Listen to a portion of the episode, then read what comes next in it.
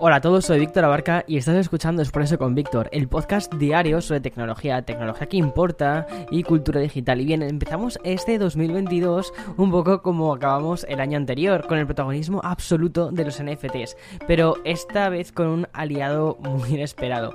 Este es el primer Expreso del año que sirve primero para empezar una nueva temporada y segundo para hablarte de algunas noticias que nos dejan los anuncios de Samsung. No podía empezar el año casi de, otra forma, porque casi como si fuese una especie de continuación del 2021. Esto me viene un poco como rollo eh, la continuación del 2020 que fue, o sea, el 2021 fue una continuación del 2020. Esperemos que este 2022 no sea una continuación del 2021, pero esa noticia la verdad es que lo parece un poco. Sobre todo tanto para el universo de basin.com como en general, o sea, y también como para, para Expreso con Víctor en particular, porque tiene una relación muy directa con el concepto de los NFTs y es que este activo digital que explotó el año pasado y que te comenté ayer, de hecho, en el Café con Víctor, que grabé en el podcast de Café con Víctor, donde justo comentaba que iba a ser, fue una de las cosas más importantes del 2021 y creo que va a ser una de las cosas más, de las que más se van a hablar de ellas en 2022. Y mm, es que ahora hay una nueva compañía que se suma a esta tendencia y es que es Samsung, porque va a añadir una opción de NFTs en varios de los nuevos modelos de televisores que van a lanzar. Mira, lo han hecho a través de un comunicado de, prensa y la, la, compañía de Corea del Sur ha dicho eh, que, entre otros, los nuevos televisores que lancen en 2022, un microLED, un neoQLED y uno muy dirigido a lifestyle, bueno, pues todos estos que mm, han anunciado con una calidad de imagen de próxima generación y una gama de opciones de personalización de vanguardia, pero la novedad es que eh, lleva NFTs, una plataforma que además definen como intuitiva e integrada y que ayudará a los usuarios a descubrir, comprar e intercambiar obras de arte digitales. La verdad es que tiene bastante sentido si lo piensas, ¿no? Es decir, eh, que hayan lanzado unos televisores, no sé muy bien cómo lo van a hacer, imagino que va a ser una plataforma que esté dentro de, la, de las televisiones, que tengan algún tipo de, códigos para que no se pueda eh, robar o que no pase, eh, no haya movidas chungas, ¿no? Con todas estas cosas del blockchain. Pero básicamente lo que me imagino que van a hacer es que sean televisores que sean capaces de mostrar NFTs reales.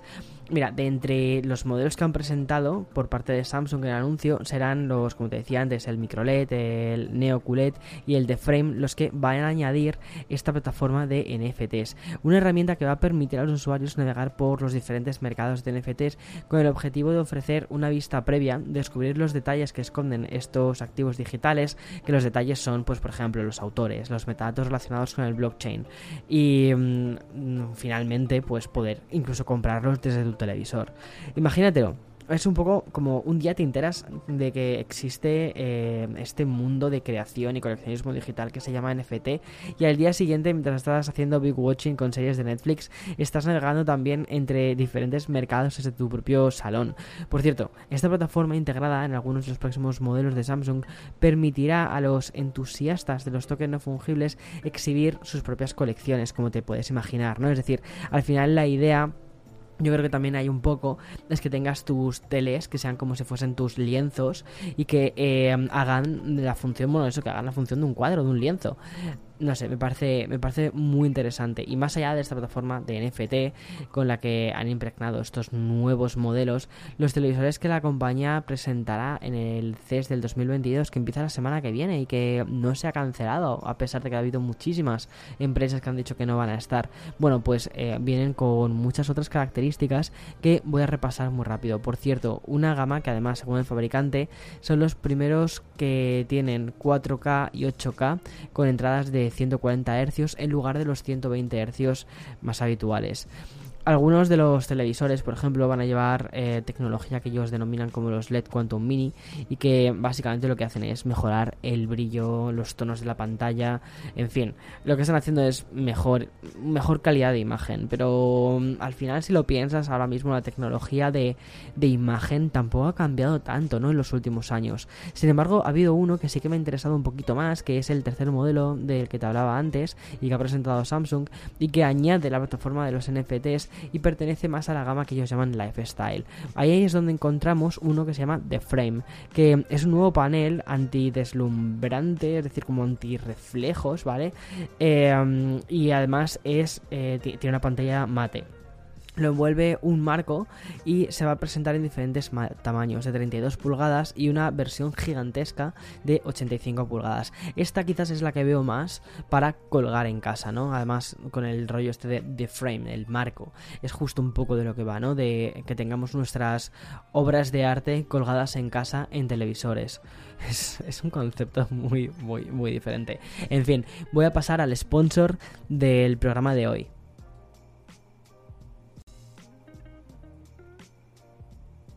Bien, los activos digitales sí que han demostrado ser que es una nueva forma de coleccionismo muy Iba a decir 2.0, pero realmente es 3.0, ¿no? Porque es ahora mismo donde estamos moviéndonos. En la web está 3.0.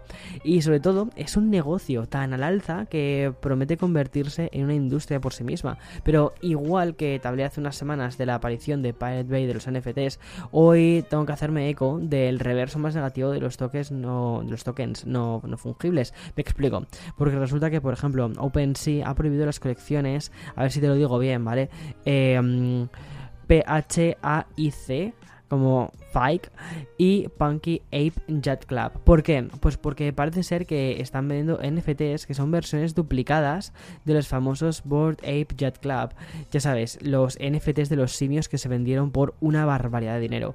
Estos proyectos resultantes de los originales están vendiendo versiones duplicadas y falsas eh, como si perteneciesen a los Board Ape.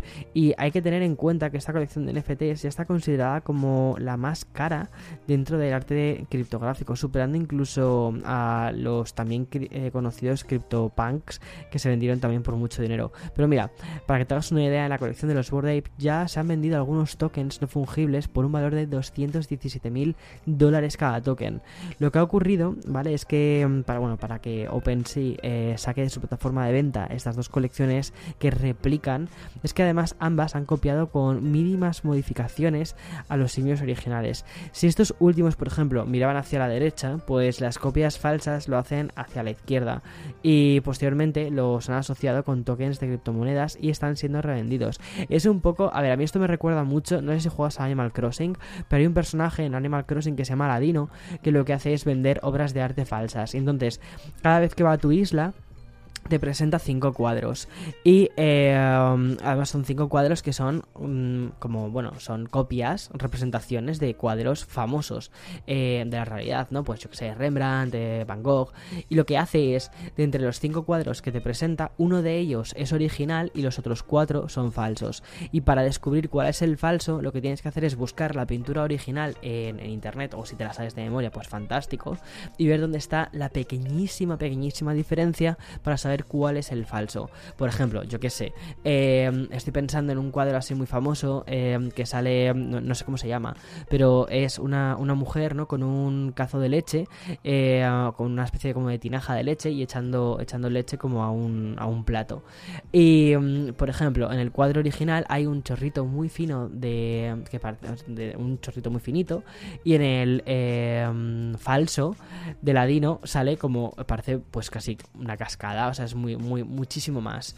Eh, a ver, es un cambio muy sutil, pero es un cambio en el que tienes que fijar. A veces son cortes de pelo, a veces son miradas, a veces es que tenga la boca abierta, la boca cerrada, los ojos abiertos, los ojos cerrados, cosas de ese tipo, ¿no? Pues esto es un poco lo que me recuerda todo esto de los NFTs copiados. En fin.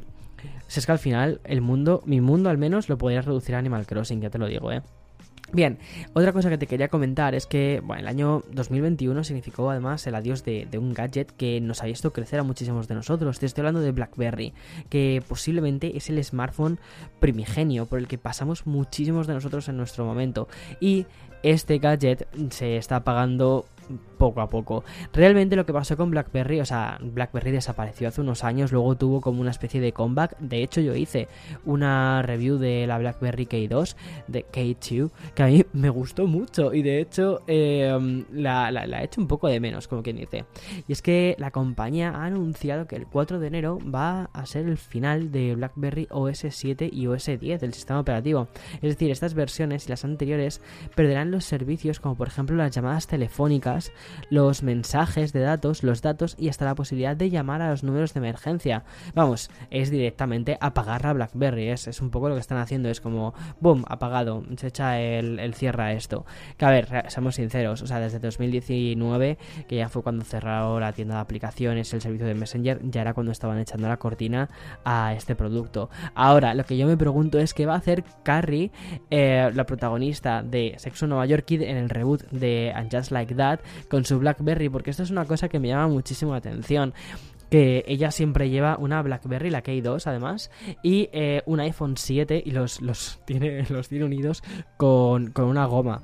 Eh, me hace muchísima gracia, como que lleva dos teléfonos, ¿no? Y uno de ellos es una BlackBerry. Pues Carrie, creo que te toca cambiar de teléfono o quedarte directamente con un iPhone, que yo creo que es lo que deberías eh, pasarte y ya está. O con eso o con cualquier otro teléfono, pero no vas a poder mandar mensajes. Lo siento, no va a poder mandar mensajes a Samantha. Nos vamos a quedar sin, sin esa parte de la historia. En fin, y entro directamente al bloque dedicado a los videojuegos porque hemos dejado un año dominado totalmente por la nostalgia y en el que sí que podemos destacar un poco el tema de las, de las retroconsolas. esto está siendo una corriente que yo creo que va a seguir segurísimo en 2022. Por ejemplo, una de las sagas míticas que vertebraron desde los últimos años 90 y toda la década de, toda la década de los 2000 eh, es una saga que además a mí personalmente me fascina, que es Tomb Raider. Pues bien, Epic Games Store está ofreciendo de manera gratuita los tres títulos pertenecientes al reboot de Tomb Raider, que son Tomb Raider a secas, sin apellidos. Me encanta ese juego, no sé cuántas veces me lo he pasado. El Rise of the Tomb Raider y eh, Shadow of the Tomb Raider. El Shadow of Tomb Raider, la verdad es que me gustó bastante más de lo que yo pensaba que me iba a gustar. Para mí el mejor es el Tomb Raider, el que no tiene ningún eh, apellidos. Bueno, pues se pueden descargar para ordenador, para PC desde el pasado 31 de diciembre hasta el próximo día 6 de, enero. O sea que si tienes un PC y no has jugado a ninguno de estos Tomb Raider, de verdad te digo, échales un ojo, jugatelos. El Tomb Raider 1 es una fantasía. Esta promoción además forma parte de los 15 días mágicos con los que Epic Games ha ido regalando juegos cada día y ha sido una promo que comenzó con la posibilidad de descargar el Shenmue 3. Y bien, si iniciaba el primer podcast del año hablando de Samsung, tengo que volver a este gran protagonista del día porque incluso en el bloque de los videojuegos va a estar. Si lo tengo que hacer porque su nueva línea de televisores inteligentes están totalmente capacitados para ejecutar videojuegos sin necesidad de pasar por un peaje que hasta ahora pasábamos y que era como algo obligatorio, que son las propias consolas. Me explico, ¿vale? Porque Samsung lo que ha hecho ha sido anunciar dentro de la nueva línea de televisores, entre los que se encuentran los comentados que he dicho antes eh, al principio de este expreso, bueno, pues van a ofrecer acceso a GeForce Now de Nvidia y a Google Stadia, y que es el nuevo servicio de juegos en la nube eh, de, de, Google, y también a otro nuevo que se llama Utomic. Todo ello como parte de una especie de Samsung Gaming Hub. Es decir, es una interfaz de usuario que la compañía va a ir, eh, o sea, va a usar para expandir servicios adicionales. Me parece un movimiento súper, súper inteligente por parte de Samsung. Sobre todo porque yo creo que cuando la gente eh, se dé cuenta de que en un solo eh, núcleo puede tener integrados diferentes servicios, la GeForce de Nvidia, ¿no? Que ves para jugar, bueno, tanto también Google Stadia funciona un poco igual, pero que son diferentes tiendas, diferentes stores, donde puedes jugar a diferentes videojuegos, pero todo dentro de una misma de un mismo hub me parece súper interesante pero es que además este Samsung Gaming Hub también va a permitir hacer una, una cosa que se llama pass through de los mandos. Es decir em, vamos a poder jugar a todos los títulos en la nube con un solo mando independientemente de la procedencia. Esto sí de momento este servicio no va a incluir el Xbox em, Cloud Gaming pero bueno, si esto sucediese, la verdad es que sería una pasada porque la gente tendría unos catálogos dentro de sus, de sus televisores sin necesidad de una consola que serían realmente de infarto. Aún así, me imagino, eh, cuidado que esto no lo sé, pero imagino que estos títulos no se van a poder jugar eh, con todos los frames del mundo, con toda la resolución que por ejemplo puedes sacar teniendo una consola enganchada a la tele como es la Xbox Series X.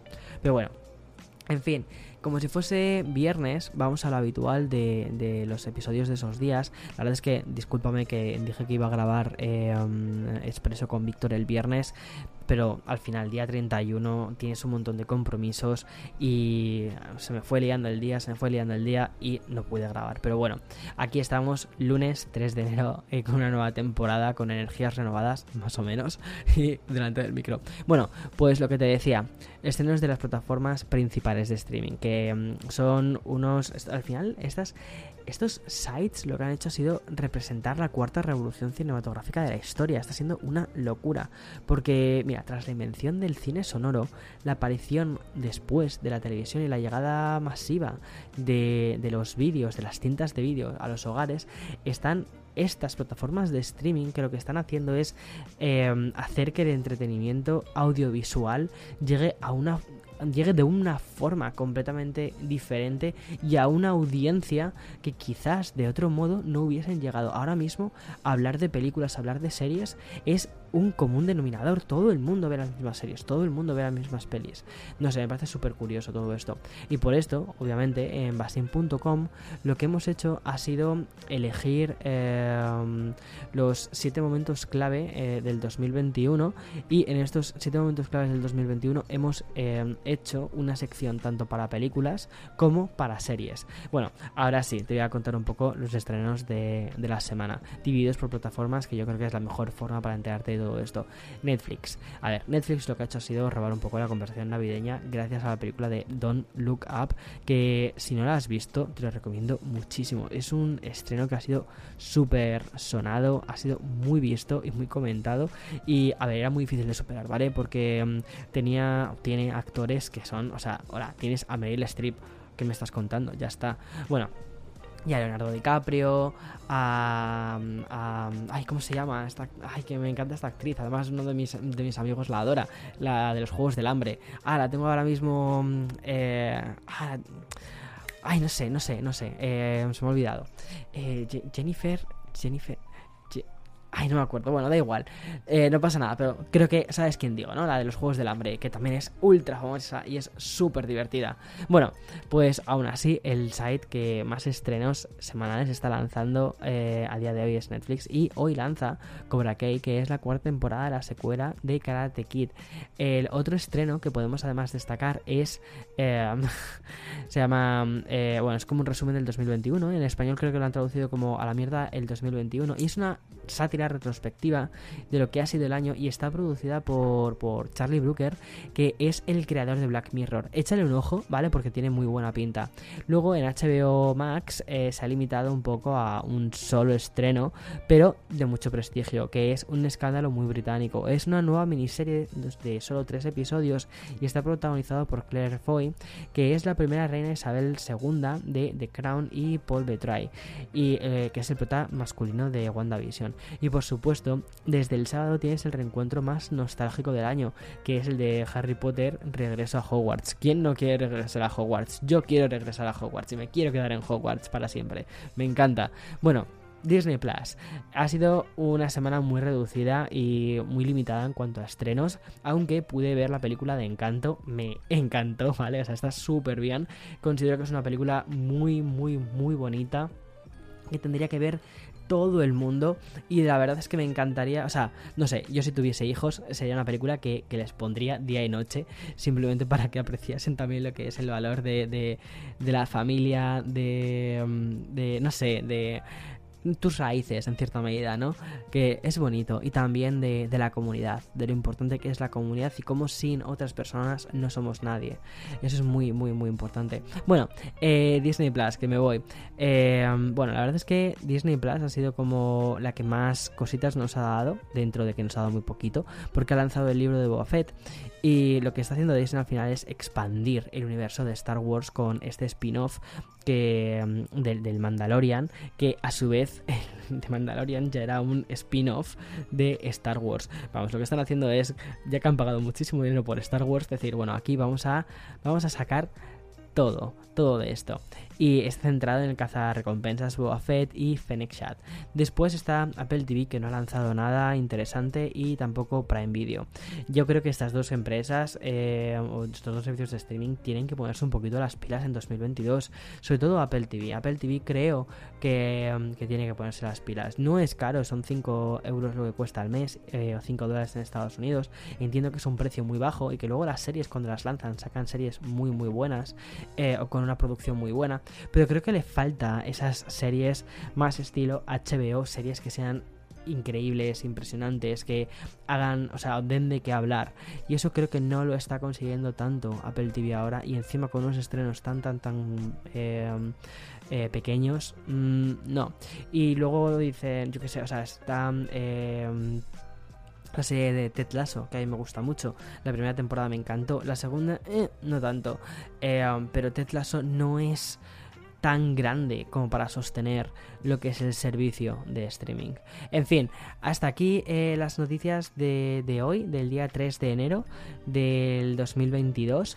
Como te digo, eh, todo esto lo tienes también, muchísimas de estas noticias las tienes en basin.com y échale un ojo a las series que hemos elegido eh, como favoritas del 2021, eh, también en basin.com. Hay algunas que son también de Apple TV, ¿eh? por ejemplo, a mí me gustó muchísimo The Morning Show, es así que considero que es una fantasía de serie. La primera temporada mucho mejor que la segunda, pero oye, también está bien. Bueno, si quieres, le echas un ojo a la web, que ahí tienes todo. Hasta mañana, chao, chao.